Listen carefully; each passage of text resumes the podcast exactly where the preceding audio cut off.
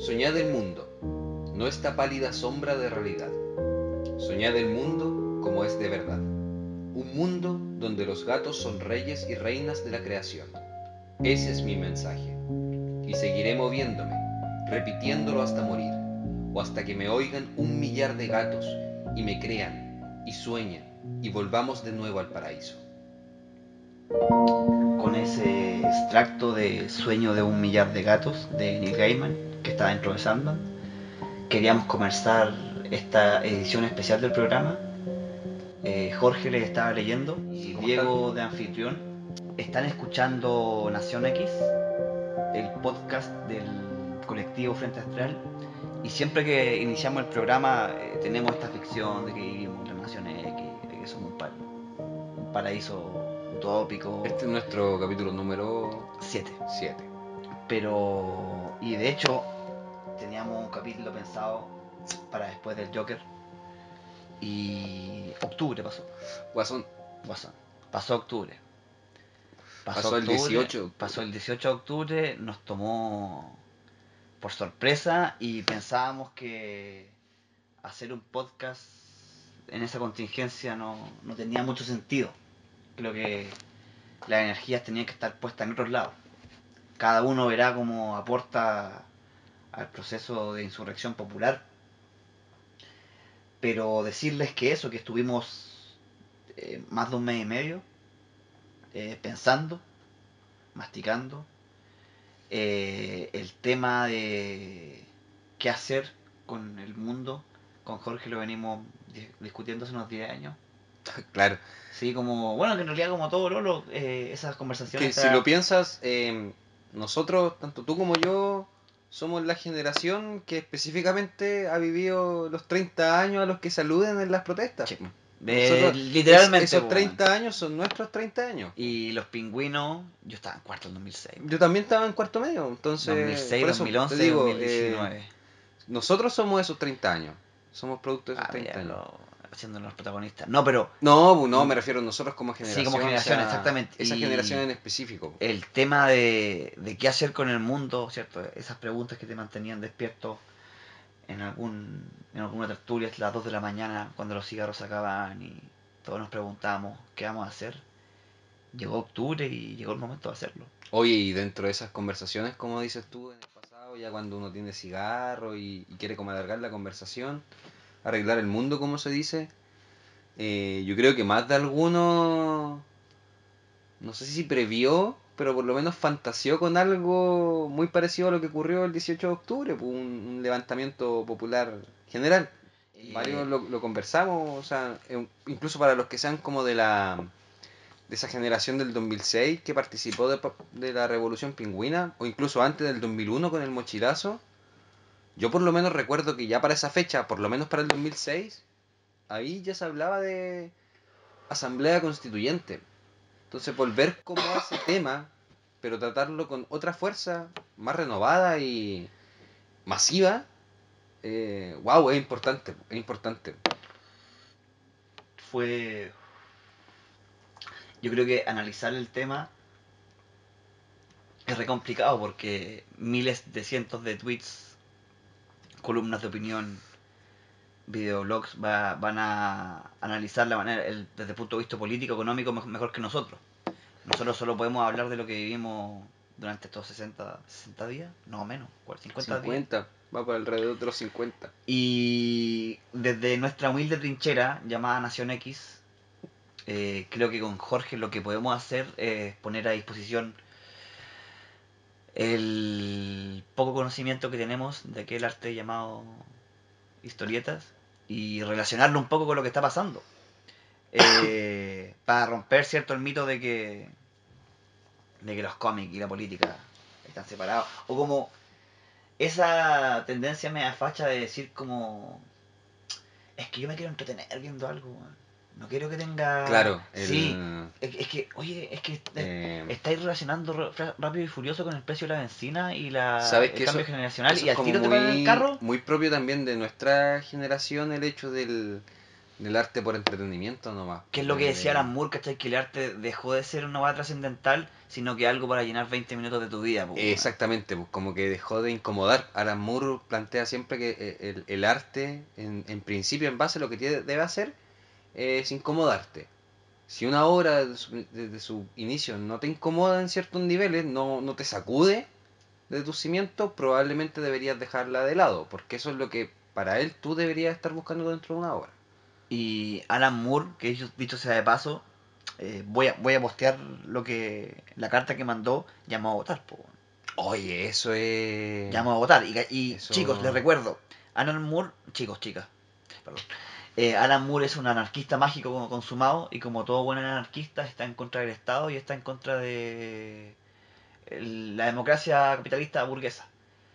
La última vez que yo me recuerdo de anarquistas llamando a votar, eh, España, Frente Popular, 1930 y algo. No te puedo creer. Sí, los anarquistas no llamaron a votar oficialmente, Ya. pero el voto anarcosindicalista Sí. fue muy potente para que el Frente Popular fue fue muy importante. importante. Mira, Porque el- lo- los anarcosindicalistas de Barcelona, sobre todo del, del norte de España, que spoiler alert, terminaron en una guerra civil, la última vez que el, el Frente Popular se, se unió, eh, da para... Es buena- esta es una frase que me dijo un amigo que se debe robar. Tú lo dijiste, po, que la batalla de Chile nunca terminó, po. No, po. Y que la, y, no sé, hay, un, hay un documental que se llama El fondo del aire rojo, Sí, que es sí, como sí, la batalla del mundo. Que es la de. Es- No es el mismo tipo que hizo la IoT. Exactamente. Chris Marker. Chris Marker. Chris Marker. Eh, hizo un documental que se llama El fondo del aire rojo, que es como la batalla de Chile, sí. extrapolado A al contexto global. Global. Son dos, dos... Bueno, la batalla de Chile es la trilogía. Y siento que estamos viviendo la batalla del mundo. Que si Alan Moore está llamando a votar, si cachai que en Ecuador está la cagada, en España está la cagada. Oye, eso. Hong Kong, ya... eh, Para contextualizar un poquito, o sea, dudo que alguien no esté es- familiarizado, es la- pero, esa es la cuestión. pero el tema es que, claro, que eh, Alan Moore, partiendo por ahí, es uno de los escritores más reconocidos de cómic en, en- en la última década, quizás el, el- el escritor más importante del cómic. Al menos en Occidente. al menos en Occidente, claramente. Eh, reconocido anarco, él se, se declara anarquista, él era autor de B de Venganza, una obra que vamos a tratar más adelante en el programa. Eh, él con su, no, no- no está representando a nadie en todo caso, él no, no- no es- forma parte de ningún colectivo anarquista, pero siempre se ha visto alejado de la política mm, como, tradi- como tradicionalmente la conocemos, justamente porque él desconfía de los líderes, digamos, y va en contra de su naturaleza eh, anarquista el, el hecho de participar en esta política, en esta democracia que hemos cultivado como Occidente. La Lo democracia que- social... Claro, lo que quiere hacer no- notar Diego, por lo menos lo que entiendo, y, y, y es una- un miedo y una sospecha que yo también comparto, que Alan Moore, que es un weón, que cualquiera que lea cómic, que sea admirador de él, como me pasa a mí, sabemos que el tipo es probablemente una de las cabezas más duras que existe en la actualidad, en la humanidad. Es un weón tosudo. ¿ya? Al nivel de eh, declararse abiertamente em, contrario a todo otro cómic que no sea el- lo suyo. Y que esté llamando a votar Exactamente. rompiendo su propio código. Y él lo acepta así en la carta. O sea, nunca van a ver algo. Empieza así la declaración de él por redes sociales. Nunca, algo así como. No puede ser cualquier día que un anarquista se exprese a través de una red social para llamar a votar. Pero ha llegado ese día. Y es Alan Moore. Que vive en un autoexilio impuesto... Vive en, en- en- faro su pueblo, en Northampton. Northampton. ¿Cachai? Pero si te está llamando a votar, eh, para mí levar- le- levanta ciertas alertas, porque claro, como dices tú, lo que estamos viviendo no lo estamos viendo solamente acá en Chile, es a nivel global una pelea contra el modelo que rige actualmente en Occidente. Principalmente en Latinoamérica se ha demostrado, o sea, se, ha mostrado un- una resistencia en países como Ecuador, Colombia, eh, Chile, pues, weón. Chile. Es- es- Que es- Chile que Chile, Chile fue bueno, fue la cabecilla, weón. Porque la- las manifestaciones que se están haciendo actualmente en Chile se están replicando a lo largo del mundo. Las evasiones Ya, del metro en Nueva York, El matapaco. El ¿Sabes matapaco, qué, Jorge, tengo una pequeña reflexión. la El- gran intervención de las tesis Las tesis que están dejando la cagada. están dejando la cagada. Las mujeres son mucho mejor que los hombres, weón. A nivel de organización política. En la, mira, actualmente en la actualidad yo tengo todas mis fichas puestas en el movimiento feminista. Y no lo digo como aliado, ¿cachai? Lo digo como son... simplemente como observador político. Sí, solamente Na- como nada hacerse lindo con la weá, no, ni ahí, ¿cachai? Yo- Sino que simplemente. Claro, claro, sí, yo igual pienso que el- el la mejor manera que tenemos nosotros como aportar es conversar entre nosotros, pues bueno, no, tampoco le vamos a decir a las cómo tienen que hacer las cosas. Obvio, Pero weón. estoy admirando, sí, la intervención que hicieron, porque demuestran que el feminismo, como movimiento, es uno, el más masivo, y dos, el más organiza el mejor organizado. Pero si las tomas feministas. El mayo feminista del año pasado. Claro, po, las, las tomas feministas, y aquí habla alguien que estuvo en una universidad Yo creo pública. Los dos tuvimos una universidad de, de consejo de rectores famosas por sus tomas. del Consejo y de yo, Rectores, sí. Las tomas más organizadas que vi en mi universidad eran la- las feministas del año pasado. Yo soy de la idea de que los nuevos actores políticos que surjan, porque estamos claros que todos los personajes vinculados con la institucionalidad ya fueron. po.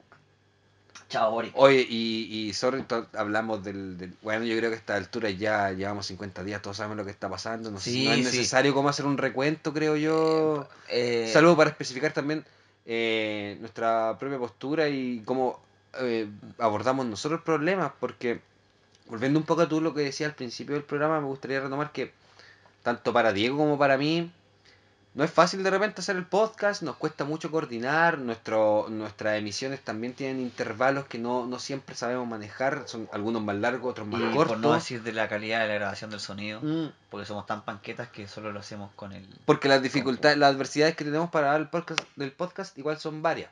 Y esto nos agarró de sorpresa, como a todos.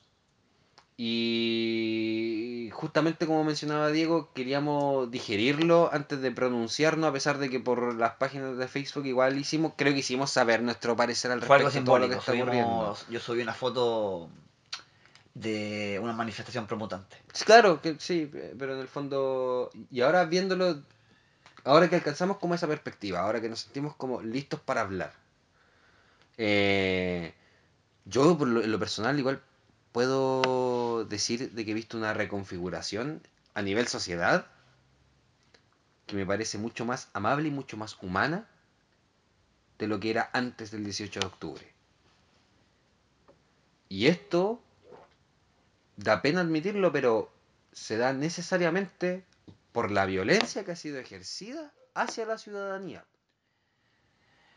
Ha hecho florar lo mejor de nosotros, viendo lo peor de ellos. Para graffiti. Mira, Sí, bien oye, ahí, sí, bien para ahí, graffiti, mira, sí, buena, buena idea. Pero, bueno, te, te pasa, bueno, me voy, me voy a ir a una reflexión muy, muy personal. ¿Te pasa que a veces es complicado referirte a este tema y darte cuenta que ya lo puedes abordar con cierto humor, asumiendo que es un horror y que es un poco humor de campo concentración? Si tú te das cuenta, eh, hemos norma- normalizado a tal nivel la violencia de que, claro, pu, la, la única manera que estamos encontrando ahora para afrontarla es a Eh, través del como, humor. pu. como decía Bestia en, cuando se destruyó Genosha en el principio del run de los X-Men, y el tipo estaba haciendo una, estaba tirando talla y decía, claro, esta es la forma de lidiar con el genocidio, weón, a través de algo de humor negro. Mira, dos cosas. Primero, me hace recordar cuando en el 2009, si no me equivoco, los Emmy crearon una categoría especial para darle un premio a Doctor Horrible Sí.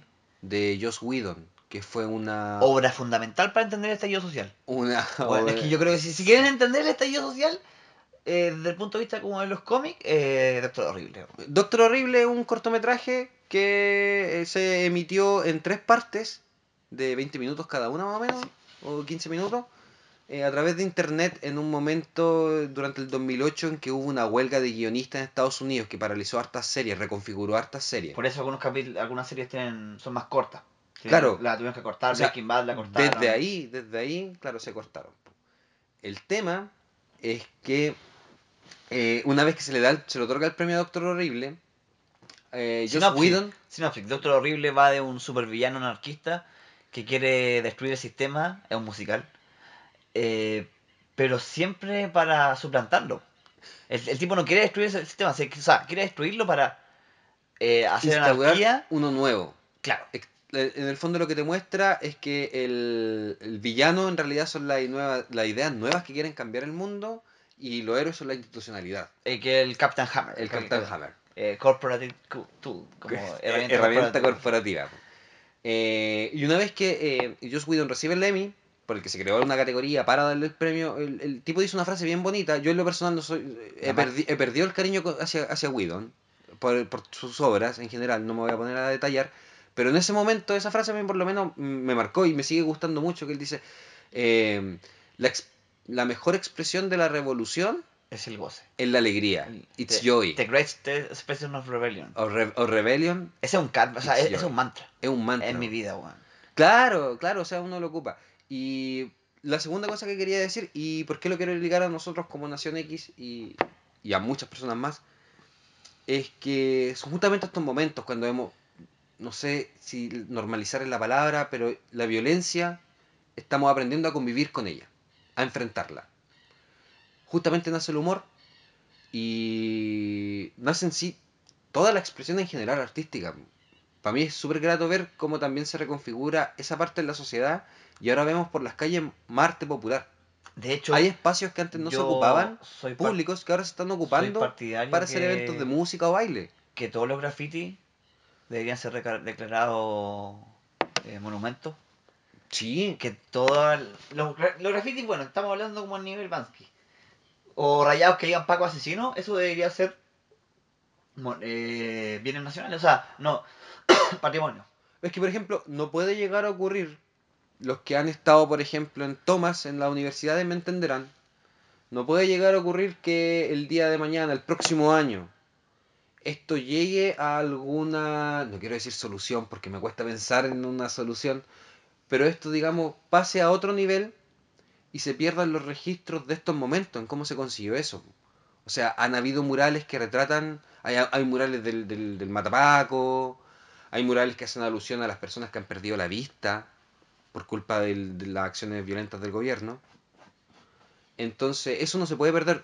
¿Por qué mencionaba la gente que ha estado en toma en universidades? No puede llegar a pasar, como alguna vez ocurría, en que en los tiempos de toma, como se hace ocupación de espacio, eh, se llenan las paredes de poemas, graffiti, y luego una vez terminada la toma, ¡pum!, las autoridades mandan y se borran. ¿Sabéis Y que esto aquí- eso no puede pasar aquí. en la, en la gran toma de Chile- la gran- e- esa es la cuestión. En la gran toma de Chile no puede pasar de que olvidemos este momento. Qué buena metáfora, que en, en el fondo Chile fue una gran toma que funcionó bien.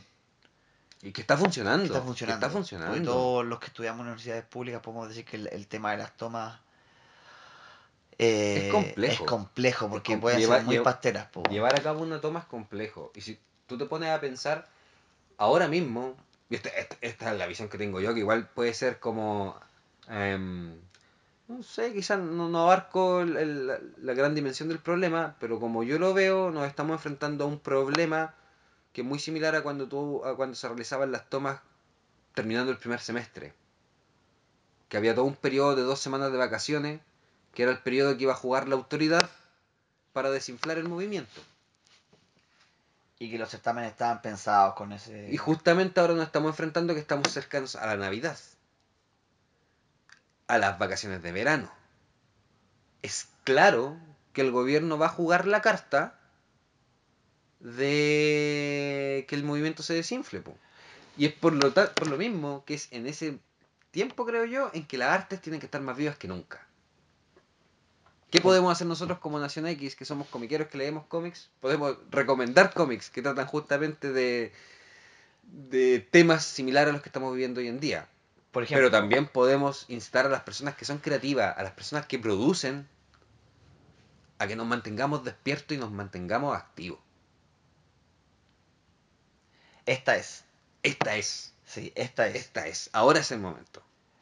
Como podamos, aportemos todo. Exactamente, chicos, si, si marchar les da como terror, quizás por la repre que está muy cuática, no sé, pues weón, hagan memes así. Como que bien igual, ¿cachai? Como que es súper complicado el tema como de cómo aportar a todo, weón. Y ahí, bueno, yo creo que todo suma, weón. Como que hay gente que así como que decía, ah, no podéis disfrazado el Joker, pues, en la marcha. Weá, Que las marchas, si lo te pones a pensar, son instancias en las que, que tú tienes para manifestar tu rabia, en el fondo. Te estás manifestando. Y dentro de eso hay una amplia gama de personas y personalidades. Es muy probable que la persona que fue vestida de guasón es porque aparta como guasón en, en la marcha. po. Llama la atención, va con un mensaje, va con un cartel, quiere decir algo y quiere que lo escuchen. Y está bien, po. Tiene que ser así. Pero creo que nunca olvidar de que la motivación es rabia, pues es descontento. Tú vas a manifestar esa rabia. Puede ser con expresiones artísticas muy lindas, por lo demás. Jorge, eh, para entrar ya en, en tierra derecha, Para entrar en quería, viñetas. sí, eh, a- aludir a una obra del que tú eres, yo soy un, un experto. Imaginemos que esta revolución termina en un triunfo de la contrarrevolución. Eh, ¿qué es lo que está pasando? La derecha se pone un poco más cuática, bastante más cuática. Hay un régimen neofascista y estamos básicamente en vez de venganza. ¿Tú te veías en un régimen neofascista? ¿Tú- Yo- ¿sabes lo- qué? ¿Lo es posible? Yo esto se lo siempre, siempre se lo digo a mis alumnos. Chicos, o sea, al, al curso que tuve. Sí. Cuidado con las revoluciones, ¿cachai? Cuidado con enfrentar el poder. Porque generalmente la contrarrevolución es más opresora que, que lo que había antes, que es lo que está pasando ahora. Que eso es lo complejo de las revoluciones sociales. Que de- después de la guerra civil de España, Francisco Franco, ¿cachai? Después de la UP, eh, Pinochet. Lo que no significa que hay, hay que dejar de luchar. Pero si hay que tener claro que el enemigo, el conservadurismo siempre va a ser un, un animal que se siente amenazado y se va a defender hasta el, hasta el final. O puede triunfar, ¿cachai? Que es lo que pasa en, en vez de venganza, ¿cachai? Que era como un, imaginar 1980... Mil- 1997. 97, exactamente. Sí, estaba en el- 1997. Está en el futuro porque la hora se. Si no me equivoco, tan experto no soy de V de Venganza, pero si no me equivoco, V de Venganza se publica. como en el 84. Y recuerdo que tuvo una publicación bastante Sí, irregular. irregular. Irregular. Sí. Pero bueno, y básicamente una, una obra que hija del Thatcher, o sea, el Thatcherismo. De esa dama de hierro que controla Inglaterra. Pero. Bueno, y como la mayoría de los, de los cómics en Inglaterra en ese momento reflejaban el, el thatcherismo. Sí, en el fondo, eh, si nos ponemos a hablar de cómics, no nos alejamos tanto de lo que está, de lo que está ocurriendo ahora. Porque si algo puedo decir yo del noveno arte, contrario al cine, por ejemplo, ha sabido, ha sabido mostrar mejor la realidad. El cómic siempre ha estado muy acorde a Es la época, muy ligado a la época en la que sale. Lo que tiene el cómic es que básicamente no hay grandes productores ni grandes estrellas de cine que manejar. Hay eh, autores. eh, es Hay una idea, ¿cierto? Un editor, un guionista, un dibujante, un tintador, un colorista. Estamos. Mm. Con respecto a lo que tú estabas diciendo, que le advertía a tus alumnos de tener cuidado con las revoluciones, eh, sí, o sea, claramente hay que tener cuidado, pero yo pienso, porque es muy típico en, esta, en estos tiempos, es escuchar, eh, o bueno, uno lo ha escuchado durante toda la vida, pues el hecho de que, ah, pero es que las revoluciones nunca resultan. Si miras hacia atrás, las revoluciones nunca resultan. Y estamos claros, si miras hacia atrás, sí, es como dices tú, ¿cachai? O sea, la revolución rusa que trajo, finalmente, Pero no por eso hay que dejar de, de intentarlo. el tema, no, no, no, y más que eso, más que eso, o sea, tenemos que, tenemos que saber ver todas esas situaciones como ensayo, apreciarlos como ensayo, ¿para qué? Para ahora ejecutarlo y hacerlo bien. Pero mira, Hay que tener esa convicción de que se puede hacer bien. conectándolo con, con V de Venganza, que es una obra ficticia donde la revolución triunfa. Porque ese es como... Spoiler, spoiler. Ah, Es que, por- es que mira, por ejemplo, ya. Es, ¿Por qué te digo spoiler? Porque creo que el- ahí el final no es importante. Porque, ¿cómo lo puedo llegar yo a V de Venganza? Em, en el fondo, V de Venganza es una obra de ciencia ficción, ¿cierto? Para los que no estén familiarizados Para con... que- Sí, para, que para los que también estén familiarizados, para, yo creo que hasta este punto todos han visto la película, ¿cachai? Y claramente es una película de ciencia ficción. Lo que buscaba hacer Moore a través de la ciencia ficción, y él, y él mismo lo dice, es que en el fondo lo que debe hacer la ciencia ficción es como mostrar la época en la que uno vive, pero a través de los elementos tecnológicos que ocupa eh, ese, ese futuro que él recrea, Que es ahora, que el tema de las eh, cámaras de vigilancia, ahora que es la policía, y la justamente policía se militarizada. adelantó, anticipó todo lo que vendría a ser ahora, porque uno lo piensa como como aparece en un cómic, de hecho, como se ve en una obra, como está dramatizado, es fácil para alguien leer el cómic y decir, ah, pero eso eh, no va a pasar, pu". pero ocurre, las cámaras están, uno las ve. Entonces, eh, V es un personaje que representa eh, finalmente una idea que se propaga entre la gente y de alguna, de alguna forma despierta y se, opo- y, y se atreve a cuestionar al gobierno. Y Yo creo que, por ejemplo, en términos de. mm, Así como estamos nosotros en la, en, en- en el des- en la primavera de Chile, creo que. Puta, vamos como en la mitad de vez, así como que todavía no, no llega el, el- el poder, pues, Yo no, quería no- no- cone- no conect- llega la gran victoria. pues. conectarlo con el tema de la militancia anarquista de Moore.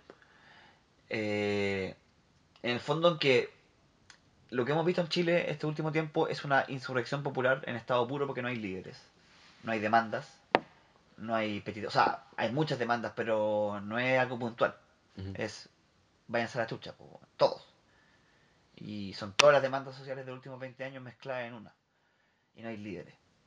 Y pienso en B de Venganza que B no es un líder. No, No es un líder, sino que lo, lo que él quiere hacer es colectivismo, que le rehace el anarquismo, ¿cachai? Que no existen caudillos, Ujú. ni niños, sino que todos lo decíamos las bases. Y todas las discusiones sean socializadas. O sea, la, la, la- y que no, no exista una, una autoridad vertical, sino que horizontal. Que esa es la gracia de lo que se viene ahora.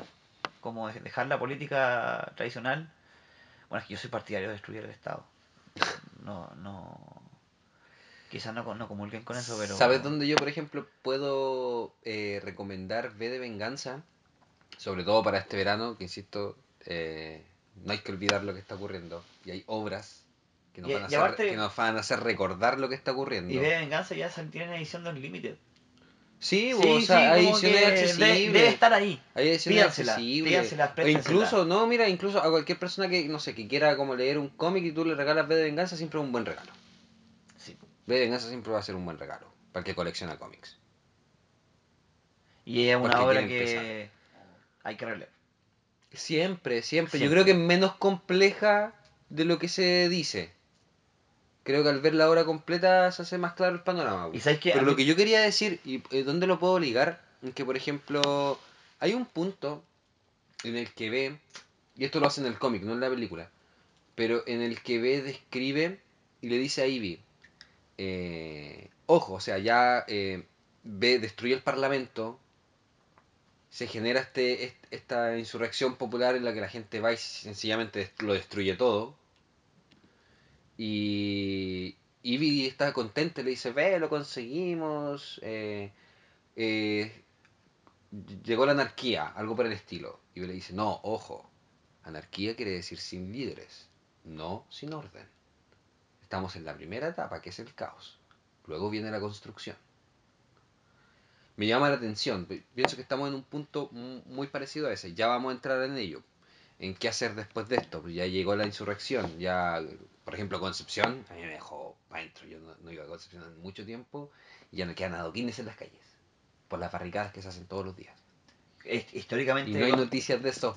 históricamente Concepción siempre ha sido el centro de las rebeliones, por lo menos en el siglo XIX, la, las rebeliones de las provincias, Concepción siempre es la, es la ciudad como que da, da más jugo. po.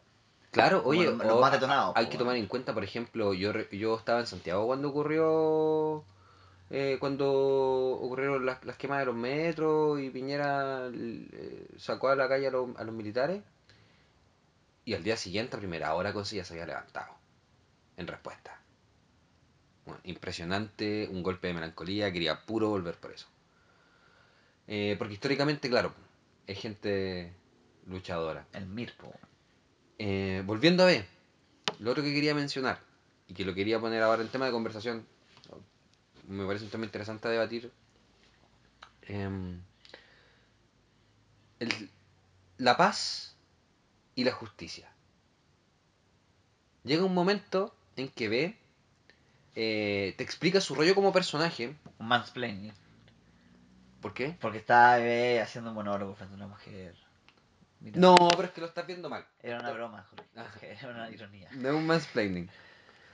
Pero hay un punto en que te, eh, te explican a B como personaje y él se declara como que desde niño tenía sentía un amor romántico hacia la justicia, hacia una estatua de la justicia que estaba sobre el parlamento, creo.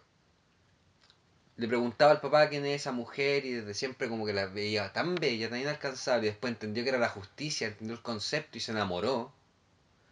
Pero después descubrió que la justicia estaba de parte del, de los poderosos, del opresor. Entonces se sintió engañado.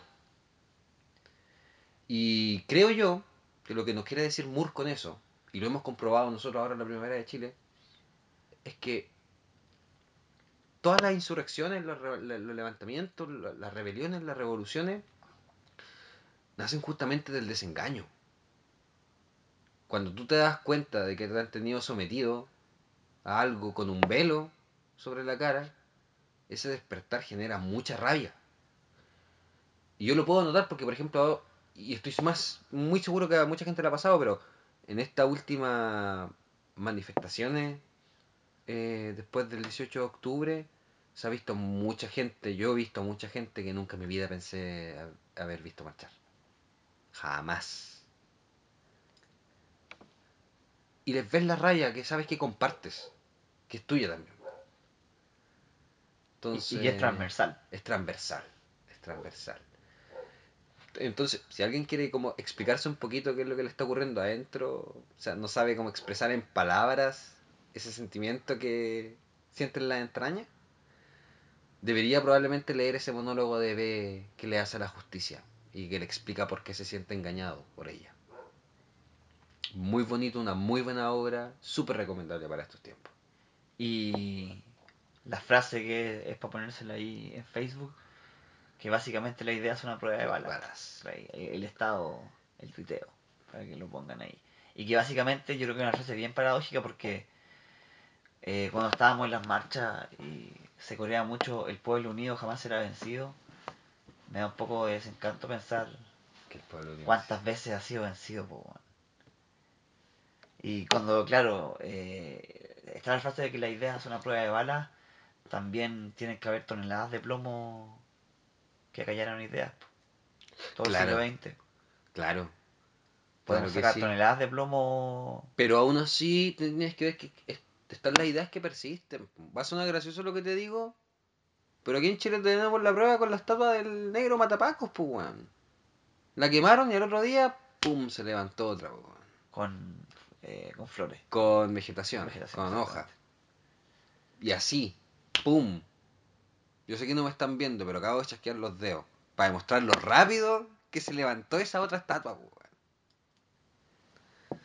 Y son puros héroes anónimos. En el sentido que la, también la. De hecho, B, conectando lo, lo- lo que pasa con B, como que yo por primera vez veo que el encapuchado genera simpatía.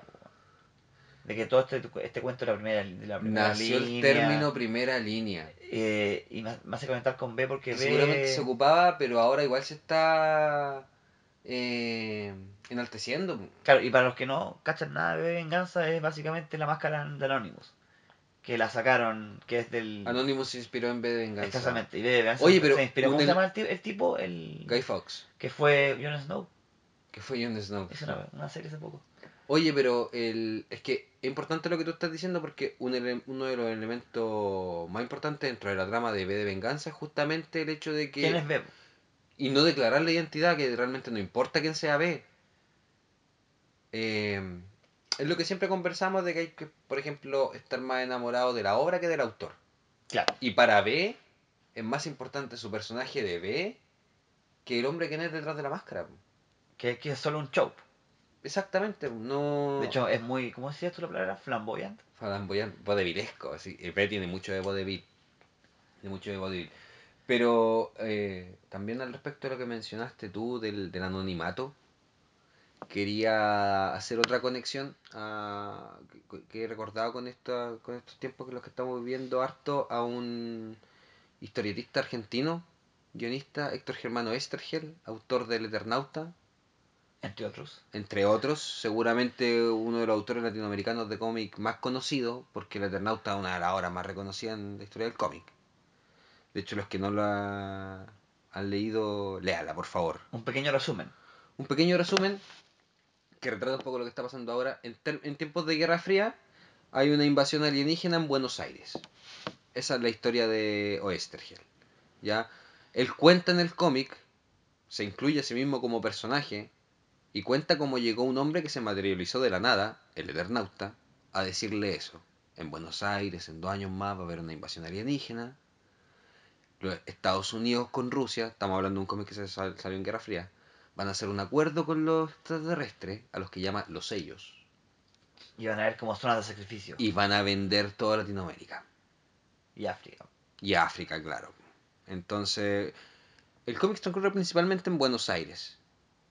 Y te explica que finalmente el enemigo, los sellos, los extraterrestres que nunca se ven, funcionan oprimiendo a las razas que se enfrentan a los humanos. De hecho, es claro, descubren que en realidad estaban dominados por otro. Claro, o sea, cada vez que Juan Salvo, que es el Eternauta, en conjunto con el grupo de guerrilla que hace para enfrentarse a los extraterrestres, cada vez que derrotan a un villano, descubren que este estaba siendo obligado a pelear por otro que lo mandaba, y así hasta, hasta que finalmente todo que llegaba a los sellos, pero nunca los veían. Eso es lo, que, lo importante que tiene el Eternauta. ¿Por qué lo menciono ahora? Porque una de las bases eh, eh, filosófica, una de las opciones de vida de Oestergel para escribir sus cómics era la del eh, el héroe grupal, el héroe en grupo.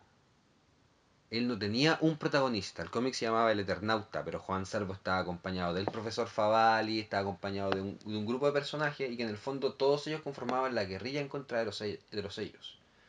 Entonces, para él, para Oestergel era muy importante el término del héroe en grupo, que era justamente entrar en el anonimato y pertenecer a un movimiento, a una masa que haga el cambio. Que es. Que es justamente lo que se está dando ahora. Y es eh, la, la lección que nos ha entregado el siglo XX porque eh, hay que ir, ir más allá de Allende, ir más allá de Chávez, ir más allá de, de Vita, eh, más allá del culto de la personalidad que si podemos sacar una lección en la historia es que es un vicio Oye, para cualquier forma de poder. E incluso eh, más allá de uno mismo, creo yo.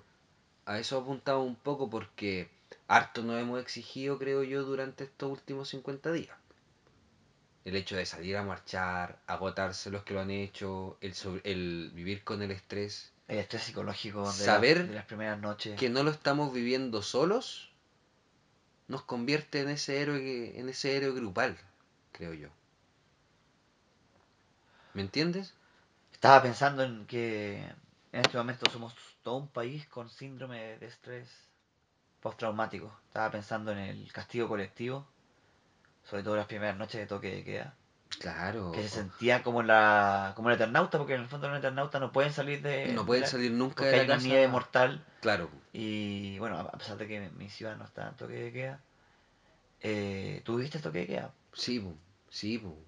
Oye, pero eh, lo cuático, por ejemplo, del- de la, la semana del toque de queda, es que murió mucha gente. ¿Sabes qué? Yo me acostaba De- como a las 3 de la mañana viendo Twitter porque podías ver la represión en tiempo real. Era una locura. Porque piensa prensa, sígalo en Twitter, te mostraba como hace 20 minutos. ¿Y, y qué es lo nuevo que tiene esta revolución? Que creo que muy poca ficción se puede adelantar al tema de la revolución digital. Las redes sociales. las redes las sociales, redes sociales. eh, para ir más allá de la frivolidad, sino como de denuncia. De hecho, si tú te fijas, de... la- la- las pateaduras, los golpizas y las, todas las muertes que salían el lunes en Twitter, el miércoles, jueves, las estaban pasando en Chilevisión. Claro. Y que Chilevisión que la mostraran, yo decía, esto ya es una victoria. Porque, Sí, porque todas esas imágenes eran los que, los que los que siguen periódicos radicales de izquierda pueden ver que siempre pasaba eso en la Araucanía. Y veía esa noticia que le posteaban tus 15 amigos de Facebook que son simpatizantes y la noticia moría ahí. Entonces, y verlo en Chilevisión, ver en Chilevisión como unos milicos sacándole la mierda a alguien y que el periodista lo haga en tono de denuncia, Claro, fue claro, o sea, radical. Pero, y, y fue una de las muchas victorias que, que tuvieron las redes sociales, creo yo, porque en el fondo, dentro de todas las cosas que cayeron eh, después del 18 de octubre, el gobierno, lo- los mismos personajes que están ahí, también cayeron los medios. Se evidenciaron, digamos, como instrumentos de una presión nomás. Todos. Y, esto, y esos, todos. Hasta todos. los más progres, onda me refiero a Mónica Rincón y a Daniel Matamala, que son como los próceres, Claro. los portavoces de la desconfianza, de la, del descontento, y están ahí. Bueno, me da mucha risa porque si tú le preguntas a la gente de derecha, ellos juran que son comunistas, son comunistas y le preguntáis a la gente de izquierda y te das cuenta que no. Que no, pues lo saben. po. Pero, por ejemplo, el hecho de que los mismos periodistas en las calles cortaran gente, eh, les Martín, quitaran la ¿te- ¿Te acordás que palabra, Martín Cárcamo en un momento como que dijo para este hueveo, como que a un loco lo, lo sacaron de le pantalla? paró, sí, y le dijo, los no, carros". esa no es la forma. ¿Sabes Ja- qué, ja, Diego? ¿Te das cuenta que ya- si ya la, la farándula, tú te fijaste que todos los matinales Yo quiero decir algo están, respecto a eso. están inventando. Por ejemplo, no sé si tú supiste que Tonka ha hecho al... Al- Arce, po. Yo encuentro que en lo que respecta a Tonka y a Martín, ¿cachai? Eh, y esto es una opinión personal, ¿ah? Eh, pero creo que justa en, en la medida de los, los, los tiempos en que vivimos, creo que el sentido común de hoy tiene que ser dudar. Yo creo que fue lavado de imagen. Pronunciarse ya a esta altura y no haberlo hecho antes, yo creo que es lavado de imagen. ¿Tú dices de- del canal? ¿O de la tonca? Puede ser de los animadores o del mismo canal. No, el, El, el- canal no, el canal no gana realmente. El No, canal, de hecho, le fue súper mal con el hecho que de echaran hecho, a- eh, emitió una disculpa Pero, oficial. claro, pero incluso me hace pensar que puede haber sido pauteado si no echaron a la tonca. po. Bueno, al, más allá de eso. Pero eh, insisto, es opinión mía, no tengo pruebas como para decir que esto es cierto.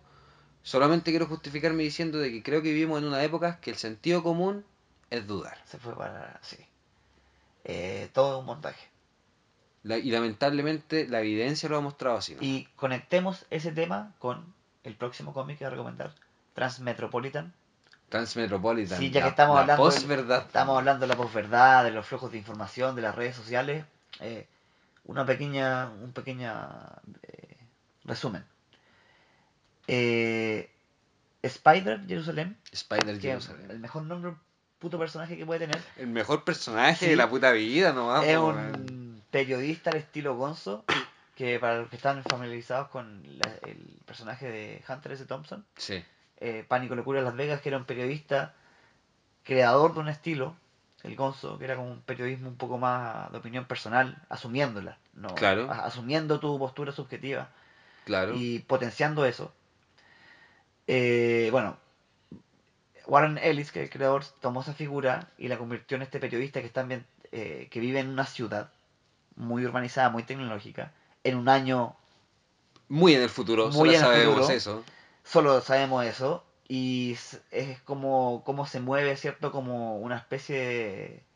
es como un blogger es un bloguero Sí, o sea, mira, es un bloguero que va te- teniendo opiniones super ácidas bueno básicamente spoiler termina derrocando al, gobierno no, o sea, no es que sea solamente un bloguero, si el tipo igual trabaja en un diario, tiene un Sí, editor, tiene que pero cumplir a- la al estilo fecha. al estilo como de Claro, pero él escribe, claro, en digital, siempre anda con su computador. a eso me refiero. Es parte de.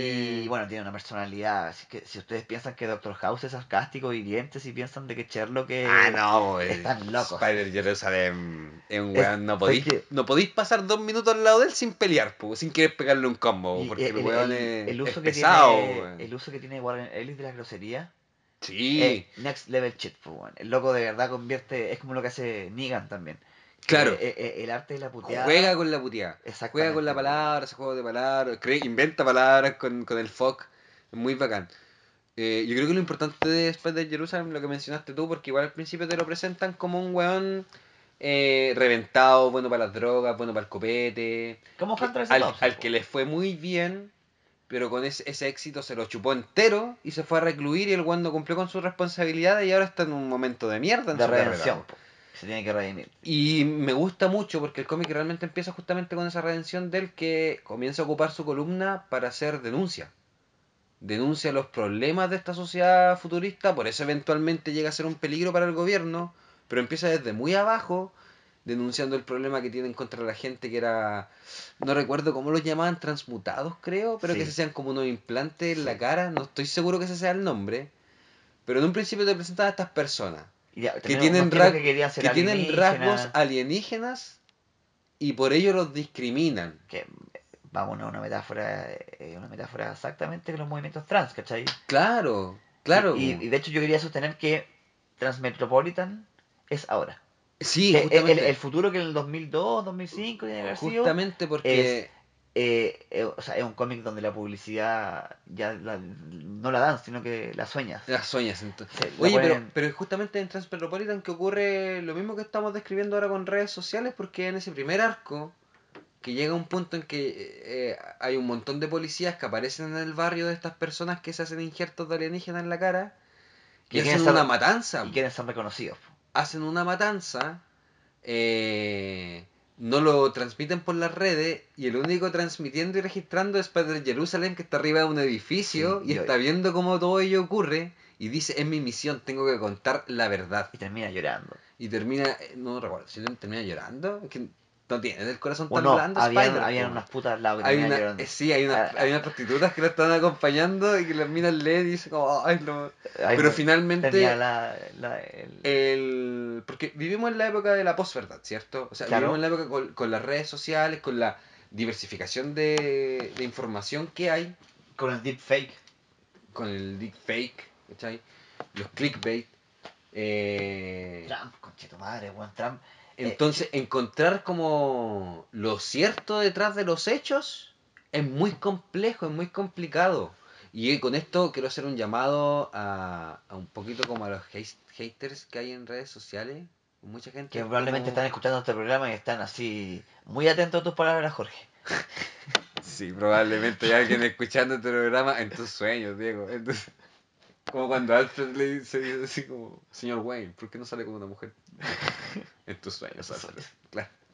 Ya, pero en fin, esto, esto, eh, eh, estas personas que son como medio haters, yo sé que de repente molesta. Yo creo que tú debes encontrar un comentarios tales como, ay, me molesta que la gente sea tan tonta y crean estas cosas.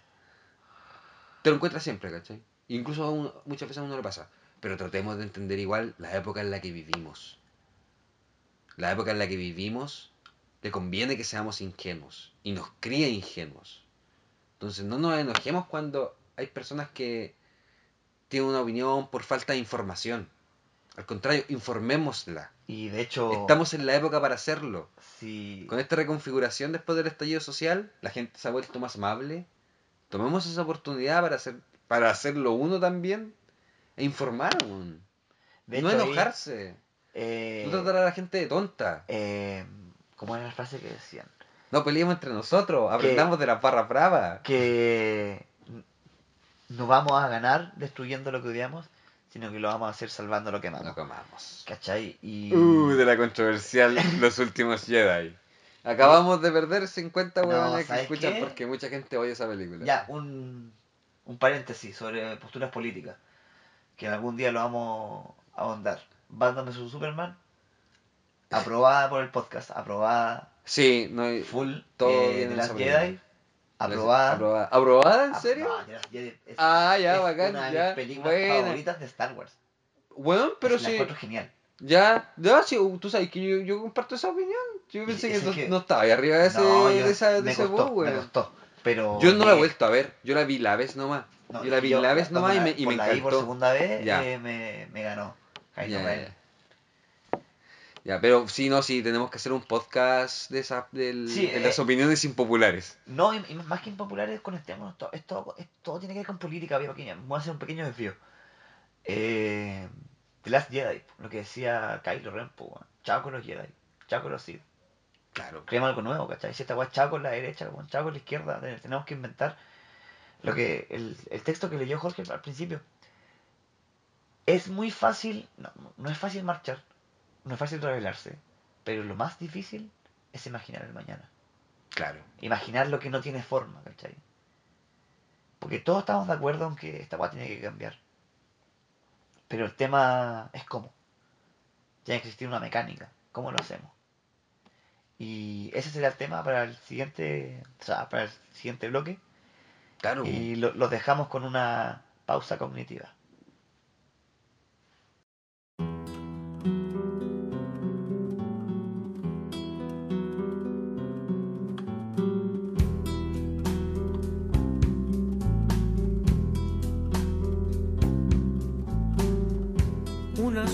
De muerte que se cierne en sus tierras. Perros verdes infringen el castigo con placer. Piedra contra la bala, fuego contra las leyes. Y el temor que se siembra, siembra la rabia también. Buses como luciérnagas Son el fruto del odio que sembró la sociedad.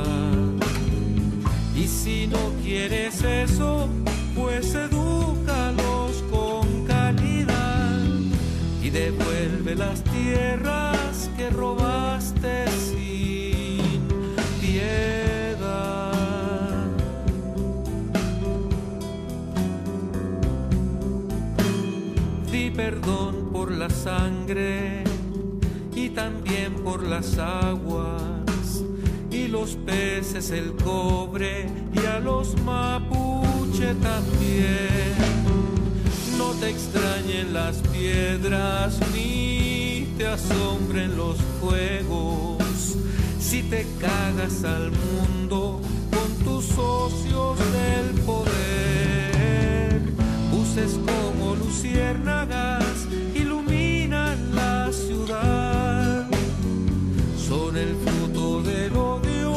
sembró la sociedad.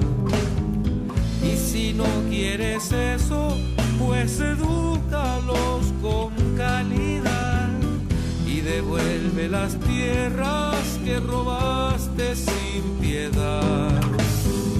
Luces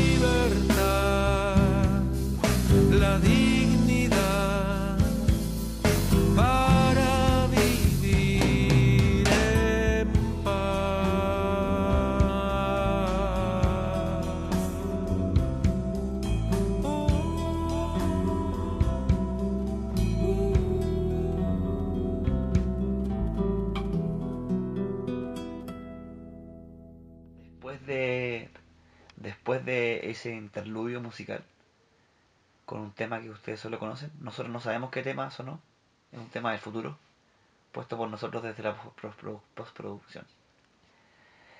Eh, hablamos mucho en el primer bloque de la insurrección popular, de Venganza, El Eternauta, Transmetropolitan, de las bases de la rabia, de las bases de la insurrección, de la rebeldía, de la relación que tiene el arte con la revolución, o más bien la responsabilidad que tiene el arte, los gestores culturales, lo- los actores. Y terminamos un poco el primer bloque reflexionando en torno a lo difícil que es imaginar lo que viene. Que comparado, yo siempre me pongo a pensar que lo más complicado para la revolución es el día 1. ¿Por qué? Porque ya vencimos, ¿cachai? Ganamos. Día 1. Ahora qué, ¿cachai? O sea, del nuevo, claro, el día uno del nuevo mundo. Día 1 del nuevo mundo, eh, y cuesta imaginarlo, o sea, porque sabemos que, por ejemplo, las cosas como se están llevando hasta ahora a cabo no están bien. Pero no sabemos Como dice un amigo mío, en Chile está mal pelado el chancho. Pero, o sea, ¿cómo lo pelamos bien? O sea, sabemos lo que no queremos, pero no sabemos lo que queremos. Y en, en esta No, o sea, interrogante, eh, el término que ha surgido más es la Asamblea Constituyente.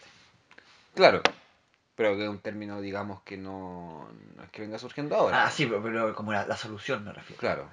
Y esa solución pactada entre cuatro paredes por la clase política. Y aquí que- quería sacar a colación un cómic de este año que me dejó bastante marcado. Que lo compartí con Jorge también, que es Poderes, Potencias de X y Casa de X, las dos miniseries entrelazadas de Hickman en X-Men.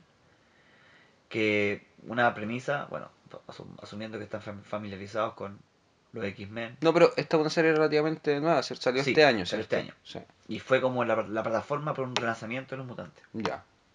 Haciendo la corta, eh, Charles Xavier eh, declara una nación independiente mutante, Krakoa, una isla viva, y le exige reconocimiento diplomático a, toda- a toda- a todas las naciones del mundo mediante un intercambio, le entrega medicamentos, Tecnología. tecnología y básicamente le ofrecen asilo a todos los a todos los mutantes porque están bajo la ley mutante, bajo, bajo la ley humana.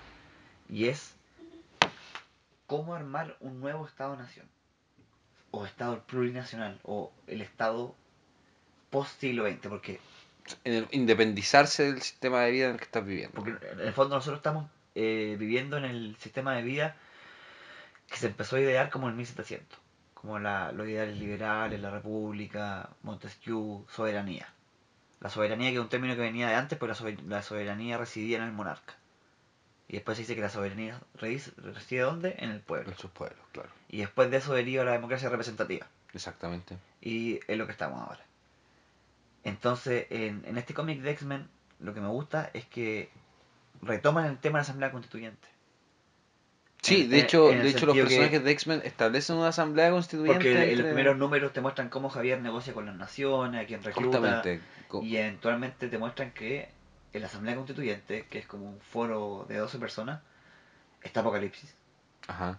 está la Emma Frost, está el Rey Negro, está Mr. Sinister, Todos villanos de, Todos villanos. de la saga de X-Men, pero mutantes al fin y al cabo. Exactamente. Y ahí entra la, la asamblea presidida por Carlito Javier. eh, sacan un par de leyes como muy fundamentales. Pero me hace pensar, y aquí voy a decir algo un poco polémico, que si Mr. Sinister tiene derecho a estar- en la asamblea constituyente mutante, Cast también tiene derecho. No, yo creo que no estás comprendiendo el mensaje, o por lo menos yo interpreto el mensaje de Hickman de, distin- de distinta manera. Es que... Eh, interrogante, ¿ah? Pero por ejemplo, claro, llegam- llegamos a este punto en la historia de Powers y House of X, en que los mutantes arman su propio estado de gobierno, instauran un nuevo sistema en el que justamente hay una asamblea de mutantes que... Ah, y nos faltó decir que viven en una isla viva con Claro, portales sí. desde cualquier parte del mundo. con avances tecnológicos impensados para la humanidad. Pues en Una el fondo, el- el- el- los avances científicos que ellos están compartiendo con el mundo Son la pizca. son como el que 10% de lo que ellos realmente han Es desarrollado como nación nueva. Una inyección para vivir 5 años más. Sí, Una que cura todas las enfermedades mentales, que no me parece para nada ético. Ya. Y un antibiótico omega. O me- claro, Pero en las enfermedades mentales me parece muy terrible. ¿Por qué? Porque en el fondo eh, está ahí como suprimiendo parte de ti. po. ¿Cachai? Como suena como una especie de lavado de cerebro. Claro, pues sospechoso. Es sospechoso. Es sospechoso. Entonces yo Tienes no- toda la razón, no lo había visto por ese lado. Pero a lo que quería llegar, eh, el hecho de que el cómic te muestre que eh, Xavier recurre a villanos de los X-Men para integrar esa asamblea constituyente, tomando en cuenta de que ellos, villanos o no, enemigos o no, son mutantes. Y el nuevo mundo de Xavier tiene que funcionar para todos los mutantes, ser más justo posible. Entonces, lo que él hace es encontrarle representación. El tema es que ¿qué nos une a Cast?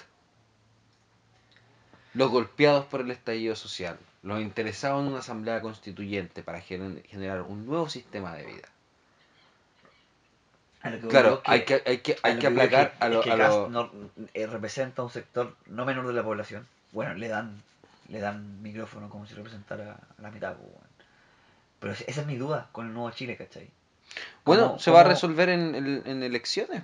Ahora bien, cabe preguntarse, eh, ¿tú crees que esas elecciones se llevan a cabo? Mira, de partida, el cómo se llevan a cabo. Porque yo es sinceramente no he un- visto que la población, la masa en general, esté muy arriba con el tema del acuerdo de paz. Para nada. Todo lo contrario. Entonces, no sé si esas elecciones se llevarán a cabo. Se van a llevar a cabo, pero imagínate la complejidad. Porque van a tener que dividir el país en zonas. Sí. En cada zona, como los diputados, los van a dividir. Sí, o sea, el, el sistema electoral que, que- Eh, que tienen- llevamos a- tienen que ver si, lo- si, lo- ahora. si los diputados van a ser por en relación a la, a la población de las regiones o en relación al número de regiones. Porque No, pero mira, la- sería, sería penca que eh, ¿cachai? Magallanes, que O sea, tiene una la- densidad de población muy chica comparado con Santiago, tenga menos delegados. ¿cachai? O sea, Y tienes que asegurar delegados para pueblos indígenas, quizás. claramente, claro, eh, digo, pero lo que voy es que la votación no está, la votación de ahora, la que yo pregunto si se llevará a cabo o no, No, si Eh, se tiene que llevar a cabo sí o sí, pues no ya, va- ya- firmaron. pues, no va a decidir eh, los representantes finalmente. De No, hecho, se- vamos se, a define el método. Si es que, claro, Se define el método. Pero toda la, toda la elección de, de los tipos, no hay una propuesta. no. Na- nadie sabe cómo va a funcionar esa web. Pero yo te, yo te pregunto si entonces tú das por sentado que esa elección se va a dar. Es que ya hicieron, la- ya firmaron, pues. Pero igual hay mucha gente en contra. O sea, y también por los mismos, los mismos como vacíos que existen dentro de ese mismo acuerdo. Es que El tema de ejercer los, los- las facultades Mira, públicas. yo no, creo no, que- no podís, po. eh, conectándolo con X-Men, eh, el cambio ya, llegó. Claro. Lo único que va a cambiar va a ser el método en que se cambie. ¿Cachai? Puede ser una hueá pactada, como la postdictadura, que fue una democracia pactada con las Fuerzas Armadas. Y puede ser como un plebiscito hecho a la medida que es lo que si te fijas es lo que estaba pasando en Chile en los últimos las últimas semanas que eh, están ganando pasaron de estar perdiendo el orden los carabineros estaban exhaustos. Como que la batalla la batalla de Chile se estaba ganando y de repente más represión y en paralelo aseguraron esa, esa elección pero últimamente hemos visto una, una leyes para criminalizar las marchas a niveles extremos ¿Cómo crees tú que va a evolucionar eso? Porque justamente ahora mientras estamos grabando, eh, hay hace un, poquito, estado, hay un estado de sitio y, hace poquito se acaba de aprobar la, la ley anti-encapuchado, y la ley eh, son dos distintas la anti- anti-encapuchado y la anti-destrozo anti-destrozo. Anti- y básicamente es como una nueva ley antiterrorista Ya, po. para ser bastante si- simplificador ¿qué crees que va a resultar de ello? eh, Días del futuro pasado, centinelas en días las del futuro pasado exactamente pues, y yo enviando a Jorge al al pasado, al, pasado a- a- tienes que cambiarlo tienes, que gane mi- Guille, que gane mi Guille. conciencia al, al no, pues, al 2006. Sí. Un amigo decía que Guille no se, no se sacaba los milicos a la calle. Lo puse en duda pero no tanto. Es que bueno, mira, yo creo que ya sobre esa decisión no vamos a agregar nada nuevo, no creo que no haya nada nuevo que decir, porque para mí es evidente que el tema de los sacar a los milicos a la calle fue una reacción muy apresurada de Piñera, o más sea, que no es que, no es tenga nada, sino que mm, poco pensada, conectemos el tema con los mutantes ¿ya? Mira, mira la, la metáfora que se me ocurrió recién. Todo Chile vivió lo que es el mutante. Sí, Todos esos pacos que andaban son los centinelas. sí. Po. los milicos, los pacos con sus tanquetas son los centinelas, ¿cachai? Los centinelas que hacen para los no entendidos del folclore X-Men, Cazan mutantes. cazan mutantes, son como... Y los mutantes siempre están, siempre, lo, dij- lo dijimos en el programa sobre Legión, en los dos programas que hemos hecho sobre Legión, que los mutantes siempre han sido los, los representantes de los oprimidos, De las minorías, De las claro, minorías. de la- que en este caso fueron mayoría. Sí, bueno, en este caso estamos hablando de una mayoría, pero es son, que son eran- oprimidos. E- eran las minorías unidas, eso sentí yo. Sí, Y bueno, todos los mutantes, desde Sinister hasta... Me gusta eso que... Otra metáfora, así como la U y el Colo se unieron, Javier y Magneto también. también, como que... que son como los dos polos. Bueno, hace tiempo que Magneto ya es bueno. Hace tiempo que tiene ese vaivén así, Sí. bueno y malo. Pero Pero a lo que yo es que lo complicado que es aunar tantas voluntades. Que creo que, si te fijas, ahora viene lo más complejo. Mantener esa, Mantener eh, los esa cambios, sinergia. esa sinergia y, y que la Asamblea Constituyente sea una hueá decente, ¿cachai? Porque hay gente que tiene que ir sí o sí, ¿cachai? Como este weón que era ex del PC, el Fernando Adria, ¿Ya? un académico que viene hablando de Asamblea Constituyente Desde tiempo del sin memoria. 2012, pues. po, weón, 2011, una hueá así. Pero también el tipo muy concerta, ¿cachai? Entonces, ¿cuáles son los cupos? ¿Qui- ¿Quién tiene derecho y quién va a poder pagar esas, esas publicidades, ¿cachai? ¿Qué fuerzas políticas van a estar ahí? O ¿Por sea, qué Roxana Miranda no...? ¿cómo se van a...? es- es- a mí, a mí me, me, me, me genera duda el, el hecho de cómo se van a levantar esos candidatos. ¿Por qué Porque Roxana Miranda no ha estado en ningún en, panel? en algún momento... Es que yo creo que en algún momento tienen que aparecer rostros nuevos, pues Diego. Pero a lo O que sea, tienen que que aparecer, por ejemplo, de estos mismos... De estas mismas... También puede ser al azar. ¿Se había Eh. dicho eso? Que hay un porcentaje al azar. Como porcentaje al azar. Un porcentaje de la asamblea al- al- el- el- elegir al azar, po, entre la población. No, Por- no, pues si se está hablando de eso, po, no.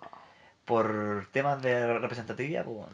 Pero es que el azar tampoco es representativo. No, No, como los juicios de Estados Unidos que son juzgados por tus pares.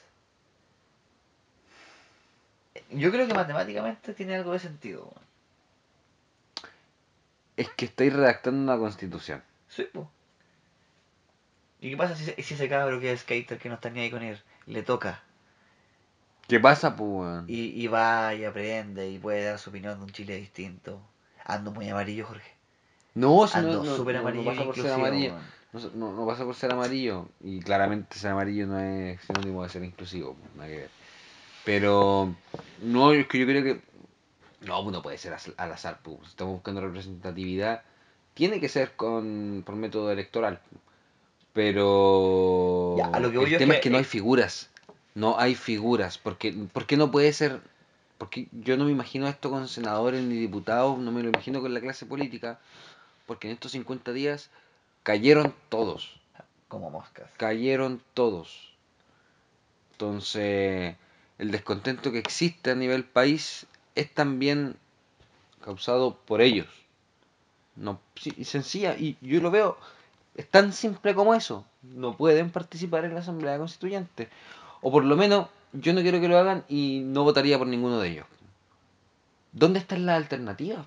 ¿Dónde surgen lo- lo- las figuras El- sociales el- por las que yo quiero votar? Por las El, que... el problema es que las, las instituciones que deberían de esos candidatos, como las juntas de vecinas, los sindicatos, han sido desmantelados sistemáticamente, ¿cachai? Desde la dictadura hasta la vuelta a la democracia, ¿cachai? Entonces, se ha erosionado el poder de las organizaciones de base. Entonces, la respuesta ahora... Mira, si el 10 de octubre te hubiesen dicho que Chile, en Chile iba a quedar la cagada y No, la no me lo creo. ¿te lo imagináis? No, no, Ya, para nada, para. Entonces lo que digo es que el, el panorama está tan cambiante que creo que quizá esos líderes van a aparecer. ¿Me cacháis? Como que siento que. Como que no sabemos lo que para el futuro. Yo creo que, el- o sea, en el futuro próximo, yo creo que el próximo año va a ser el momento en que vamos a conocer caras nuevas. Vamos a ver muchas caras nuevas. Espero que sea así. Y en ese sentido, eh, no tenemos ni un Charles Javier. No tenemos un Magneto. Pero lo que sí podríamos tener es un Mitchell 100. Eh, Lo que nos lleva a otro Lo que cómic. nos lleva a otro cómic, eh, personaje protagonista de Ex Máquina, un cómic de Brian K. K. Yvonne. Monk, que la premisa, para simplificar, el primer y único superhéroe del mundo, la Gran Máquina, eh, hablando de Nueva York, decide revelar su identidad y postularse para la alcaldía de Nueva York. Después del atentado de las Torres Gemelas. Ya, eso fue un spoiler. No, pues desde el capítulo Sí, 1 eso te cuentan eso. Y básicamente el tipo ganó porque detuvo un avión.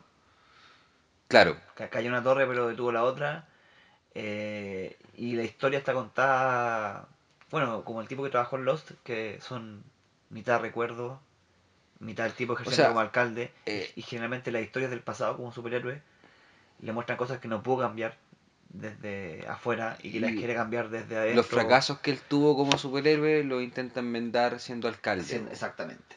De y hecho, está el tema ahí como de, venderse, ¿cachai? O sea, un, de- un paréntesis, un- un- una de, las de los arcos más bonitos creo yo dentro de esa serie que tuvo como 52 números, 50. 50, Y, o sea, 49 y un epílogo que era 50. publicados por Wildstorm, me dice, ¿o no? O Vértigo. Yo me voy por Wildstorm. Wildstorm.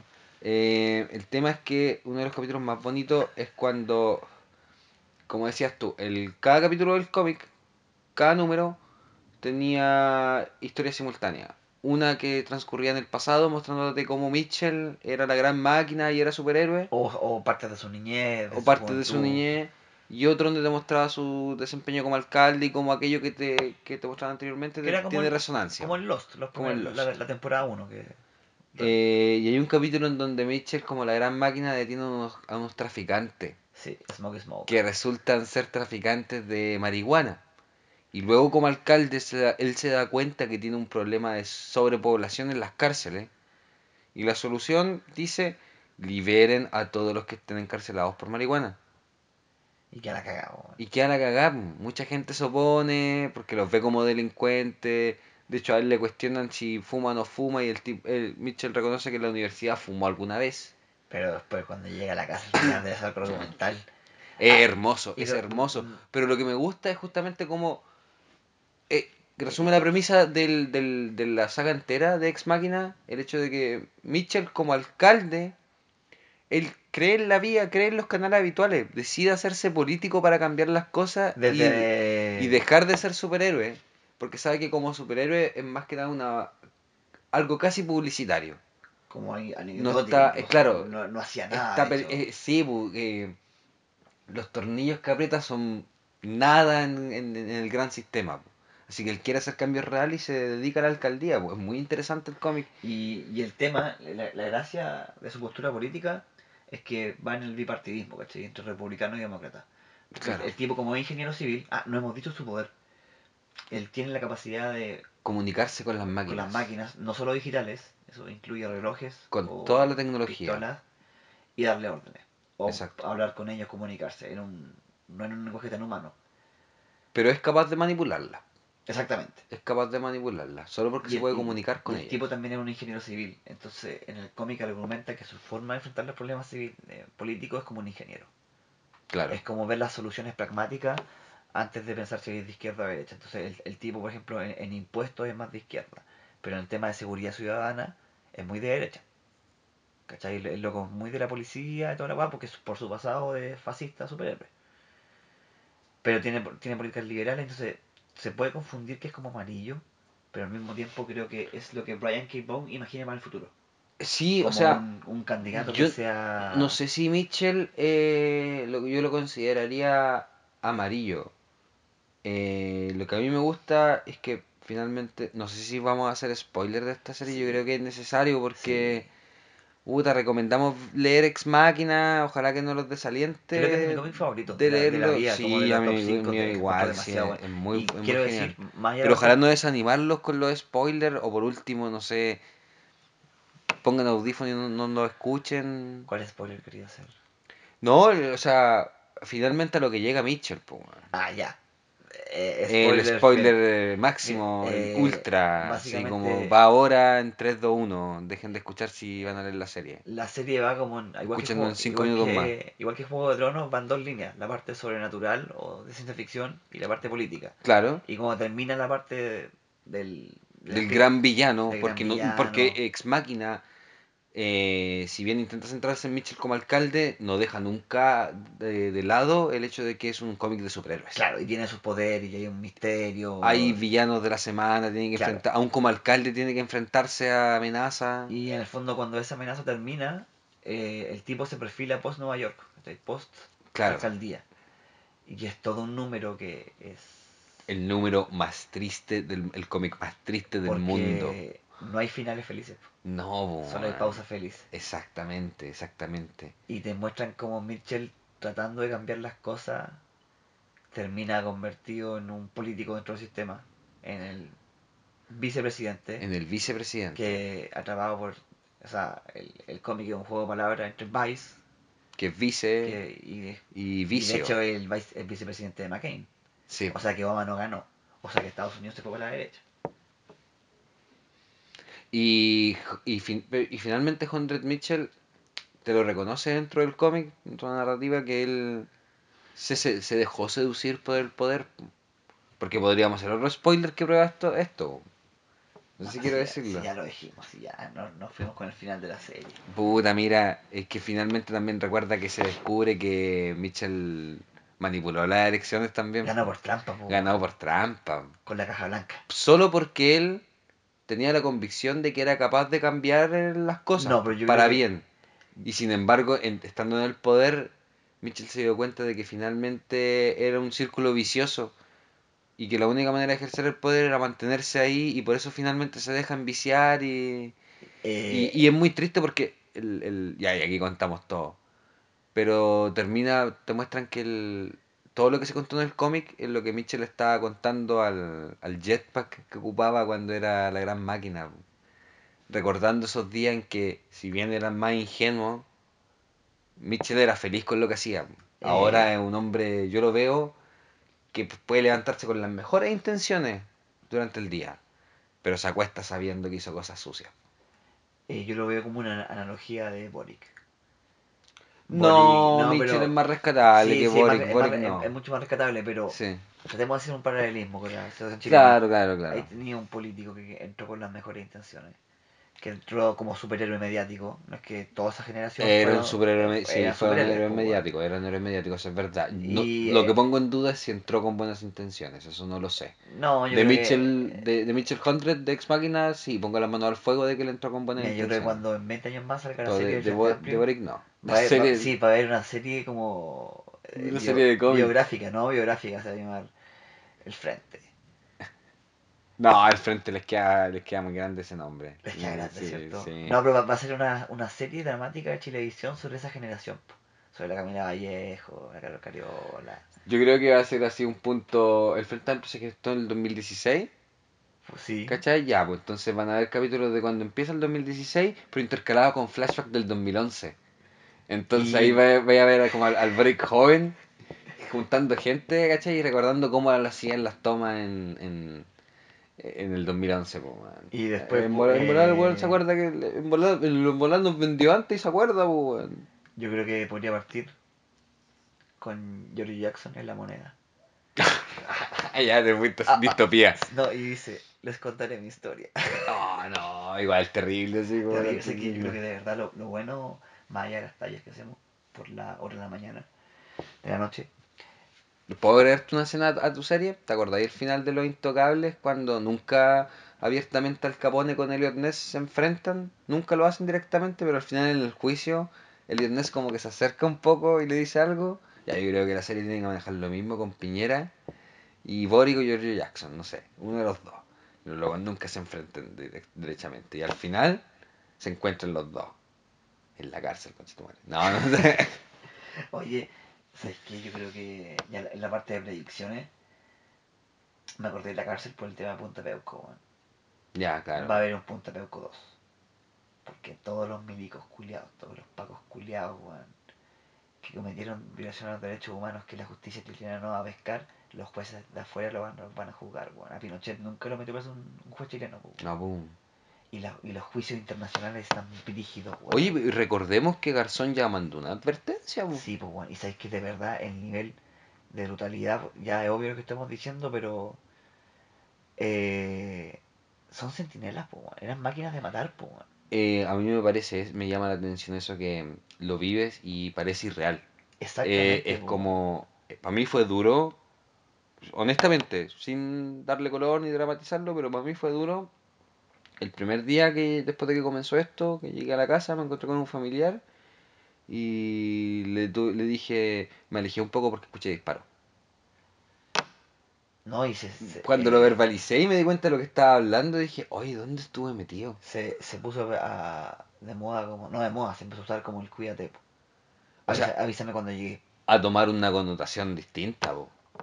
a tomar una connotación distinta. ¿Sabes? A mí lo que me dio como eh, entre alegría y pena, pero una de las cosas más bonitas que me tocó ver en, lo- el- en esa semana del toque de queda fue que yo ahí en Santiago, yendo a mi casa ya, llegando, caminando, estaba como a 15 minutos caminando, y mucha gente que pasaba en auto al lado mío, quedando ya como una hora para el toque de queda, todos preguntándome, ¿para dónde vais? ¿Te llevamos? ¿Estáis bien? Y yo, no, no, si vivo por aquí cerca. Pero la gente, desconocidos preocupándose. Eso no se veía antes del 18 de octubre. Y bueno, ahí está la dicotomía. Entonces, ent- ¿Cómo- entramos a una ¿Cómo se soluciona claro. eso? ¿Con Ex Máquina institucionalizando con Mitchell? ¿O nos vamos con la utopía anarquista de ciencia ficción que son los X-Men? ¿Cuál es la vía chilena? Claro, ¿Cuál o va a ser nuestra vía? ¿Cuál- surge ahora una pregunta que es clásica, creo yo, entre los historiadores y las personas que más se han, se han dedicado como a intentar cambiar las cosas, el punto del qué hacer, qué viene ahora, cómo nos estructuramos. Por lo mismo, yo creo que estamos en este periodo, como lo dije antes, que vienen las vacaciones de verano, ¿cachai? Se va a acusar, se, se va a intentar dilatar el movimiento, hacerlo ver que se desinfló y todo, pero viene el periodo, periodo como de reorganización teórica. Hay que ir a los cabildos, hay que conversar del tema, informarse, cabildos construir, clave, construir, educarse, educarse, educarse, educarse, educarse. Socializar conocimiento. socializar conocimiento. Eh, y esperar que pinte un, un futuro más esperanzador, o sea, dentro de, la- de todas las ficciones que hemos hablado hasta ahora. Tenemos el caso de Ex Machina, que claro que es el final más triste de todos, pues, weón. Pues tenemos el caso de Transmetropolitan, que ya sin ánimo de irme en detalle y cagar otra serie, como ya lo hice con Ex Machina, podemos decir que el desenlace es muy distinto. Y el Sí. enemigo muy parecido a, a, El- a Piñera, weón, el, El sonriente. El sonriente que es El como gran, el, el gran enemigo del... Para de- los que no los que quieran leer Transmetropolitan y quieren saber algo antes, el gran enemigo de Spotted Jerusalem finalmente es un político que se llama el sonriente. Es un tipo que nunca deja de sonreír y agrada a todos por su carisma. A mí me recuerda mucho al Sebastián Piñera del año 2005. La primera vez que se tiró a una candidatura presidencial contra Michelle y la perdió contra Michelle Bachelet. Yo recuerdo que Piñera tenía como esa... Era un tipo muy carismático. Él se introdujo en el mundo de la, de la política siendo un tipo muy carismático. No hay que olvidar que fue esa generación La patrulla juvenil. eh, de la patrulla juvenil. qué nombre más perno, weón. Diego lo dijo, qué nombre más Qué nombre perno. más perno, weón. Qué nombre más Como perno. nombre de scout, weón. La patrulla juvenil, para los que no cachen, era la juventud, de- la juventud de la derecha en los 90.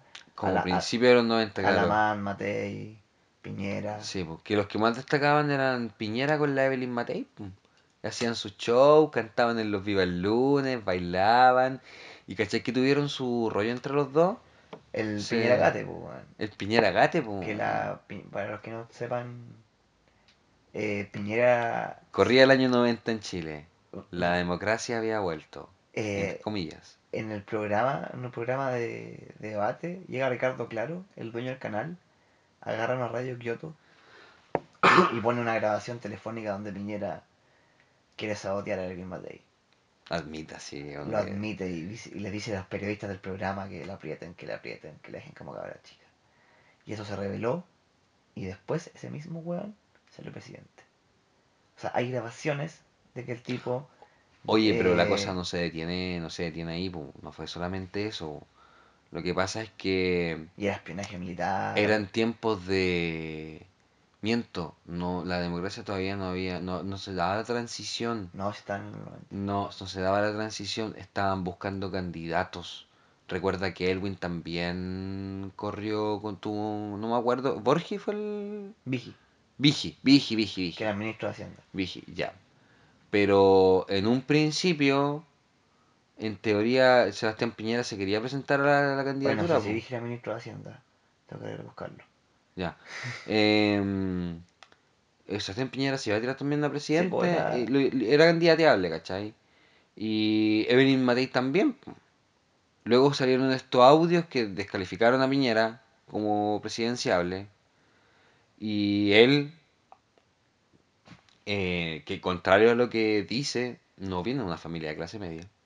No para nada. Movió sus influencias para descubrir desde dónde había salido ese audio. Porque claramente había espionaje detrás. Y él se querelló al, al- eh, al respecto de eso. Y se descubrió que la que liberó el audio fue nada más y nada menos que Evelyn Matei. Y el, el espionaje era militar, pues, weón. El espionaje era militar, me- justamente. La Evelyn Matei, que su papá era almirante, no puse bueno, era- Entonces, a raíz de eso, los dos se descalificaron como candidatos Y después. por ese tipo de práctica. Y hoy en día son figuras de la política. Mira qué poca memoria tenemos los chilenos, weón. Ahí pueden hacer un what if. What eh, if what if, eh, Piñera en- sale en el... el- 90 y en, Ah, y de Piñera recibe el gobierno de transición. y en vez de concerta hay un tres décadas de La resistencia. Sí, pues, bueno, El- existe la concerta, existe pues. la resistencia. el PC sigue Más vivo que nunca. más vivo que nunca. No, eh, buen what if. De hecho, yo creo que de esta revolución de octubre, en 20 años más van a haber películas, documentales. Tienen que haberlas. No, de po, hecho, yo creo que lo que hablamos antes de grabar, que los documentales se están grabando. Sí, po. Sí, po. Oye, porque documentales, por ejemplo, del 2011, hay montones. Y claro, aquí, aquí los genios, Audiovisuales. los genios audiovisuales, o los que quieran ser genios nuevos, o los que quieran... Sin imágenes hay de sobra. Registro hay. Registro hay. Yo les recomiendo Registro hay. El fondo de aire rojo para revisarlo. No, y también el otro, la- las aristas del problema son montones. Entonces, no es que solamente puedas hacer un documental del tema. Podía ser miles. Porque estamos englobando demandas que llevan 30 años. Todo lo que tiraron debajo de la alfombra, esa basura se acumuló y vino a cobrarse la casa nomás. Y bueno, haciendo énfasis lo que dice Jorge, eh, informarse y, ¿por qué no?, leer cómics. Yo creo que aquí voy a hacer una defensa eh, férrea al, al, al arte, al género. Eh, el tema audiovisual, el tema de las películas o las series, que es lo que está más de moda, muy pocas van a incomodar. Porque pienso Ujú. que hay mucha plata metida. Y las que incomodan, las que tienen crítica, siempre tienen una crítica social dentro de un margen. Sí. El cómic es el hijo bastardo de la prosa con, con, la, con la pintura. Es un medio que no pesca nadie. Es un medio muy de nicho. Y por eso se puede tomar libertades que otros medios narrativos de ficción no, no pueden tener. Creo que la, imag- la imaginación está desatada. Creo que la- las mentes más, no sé si más brillantes, pero con un máximo poder de imaginación están metidas en el mundo del cómic, en el mundo de visual. Y creo que eso es más liberador. Eh, lo justifica la obra de Alan Moore, eh, las series que mencionamos, el poder de los mutantes, que yo aquí de verdad me, me caso con esa postura. Somos la nación X por algo. Por representar el tema de otra alternativa. Y es, la otra alternativa puede ser tan humilde como hacer un podcast recomendando un par de cómics para que puedan ver un lado distinto. Ese fue mi manifiesto. Mira, yo principalmente una de las cosas que creo que se evidenciaron con la primavera de Chile, eh, el hecho que es reconfortante saber de que no estás, so- no estás solo en el sentir. No, pues, bueno. Si te sientes mal, descontento, que te han dejado botado, que el sistema en el que estás viviendo no es el correcto, descubrimos que no somos los únicos sintiendo eso. Eh, en rigor, yo siempre he rescatado que comunicación, la palabra, la base de la palabra viene del, del, del griego, creo que es poner en común las cosas. Y el arte, su finalidad creo yo también es buscar eso, poner en común, acercar almas distantes, acercar humanos entre sí, por algo en común que puede ser esa misma obra. Entonces, por lo mismo ahora estamos recomendando cómics. Nuestra intención con este programa era recomendar cómics en los que podemos ver reflejado tanto en el estado anímico o en la propuesta estética podemos ver reflejado muchas de las cosas que estamos viendo ahora. En vivo. ¿Por qué es necesario, si ya tenemos la, la experiencia en vivo, revisitarla en la ficción? Porque en la ficción, creo yo, vamos a aprender la mejor manera de encontrar nuestra propia voz para expresar lo que vemos. Bien ahí, Jorge. Sí, no, y los quiero dejar con una última recomendación. Eh, Hervi, Super Cifuente, cómic político chileno que se hizo durante dictadura. Que eran las peripecias de un superhéroe chileno que intentaba hacer las cosas bien, pero irremediablemente terminaba preso por lo mismo, por intentar hacer- hacer las cosas bien. Es un cómic muy bueno, se puede encontrar en internet. Y Herbie como artista, él siempre pro- propuso de que si bien la guerra siempre ha existido, con la invención de la escritura y del arte en sí, es de donde podemos hacer las guerras psicológicas, que pueden llegar a ser las más importantes. El terrorismo ilustrado, o como dice nuestro dicho, la guerra asimétrica comunicacional. Eso, manifestémonos Que- a través de la ficción, del arte, Todo es cancha, cabrón. pongamos las cosas en común. Todo es cancha. eh, y con ese mensaje lo, los dejamos. Con ese mensaje y un temita, otro temita del futuro. Sí, Un temita que, del futuro que vamos a poner en postproducción. eh, es, uno, es un tema que en este momento estamos sondeando telepáticamente sus mentes para poder eh, ver cuál va a ser el más idóneo. Así que piensen en ese, en ese tema ahora, Piénsenlo. piénsenlo con fuerza para que lo sea el que vayan a escuchar. Oye, dejemos con una recomendación, un último cómic que te gustaría recomendar. Que... Eh, sobre Se me fue, DMZ. Lo estoy recomendando desde el primer programa. Ya, Un cómic sobre la Segunda Guerra Civil Norteamericana. Tiene que ver, mucho que ver, o sea, tiene que ver mucho, eh, bastante que ver con la polarización ya, de la política. Es, creo que es, está separado de lo de Chile, porque tiene que ver más con la era Trump, pero entrega respuestas de cómo sería una guerra civil en un país medianamente desarrollado. Bueno, yo dejé la recomendación de Herbie y recomendar a otro artista chileno, Juan Vázquez. Él tiene unos libros compilados donde tiene sus trabajos que publicó en dictadura y otros trabajos que publicó durante el periodo de la concertación. Eso, chicos, chicas. Eh, gracias por... Chiques y chiquis. Chicas y chicas. Eh, gracias por, si están escuchando esto, están en, en el final del podcast. Y estas fueron nuestras reflexiones sobre el complicado mes de octubre y vamos a volver con una regularidad semanal. Esperemos. Semanal, bueno, sí. yo creo que siendo at- aterricemos, vamos a volver el próximo año ya. Sí, pues, vamos- Continuará. Adiós. Por mi piel morena borraron mi identidad. Me sentí pisoteado por toda la sociedad. Me tuve que hacer fuerte por necesidad. Fui el hombre de la casa muy temprana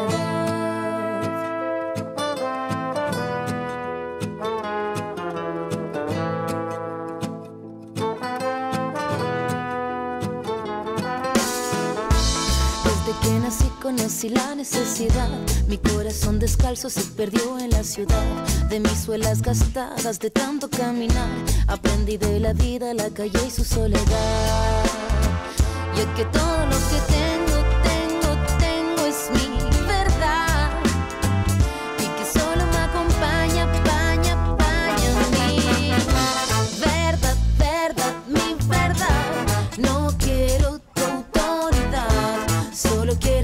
caminar con dignidad y conquistar mi libertad.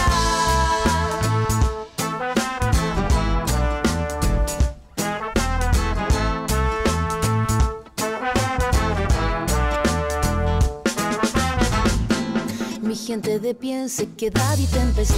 Los ojos de mi barrio se llueven en humedad. Contra viento y marea creamos humanidad. En contra del silencio rompiendo la frialdad que todo lo que tengo, tengo, tengo es mi verdad. Y que solo me acompaña, paña, paña mi verdad, verdad, mi verdad. No quiero tu autoridad, solo quiero caminar con dignidad y conquistar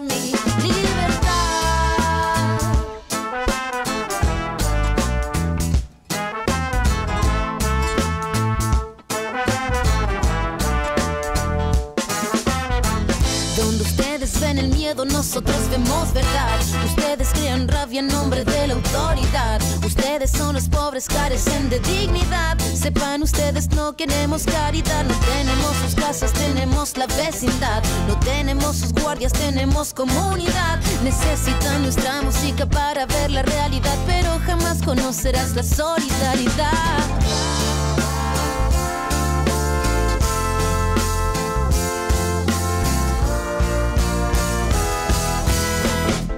Desde que nací conocí la necesidad. Aprendí de la vida, la calle y su soledad. Mi verdad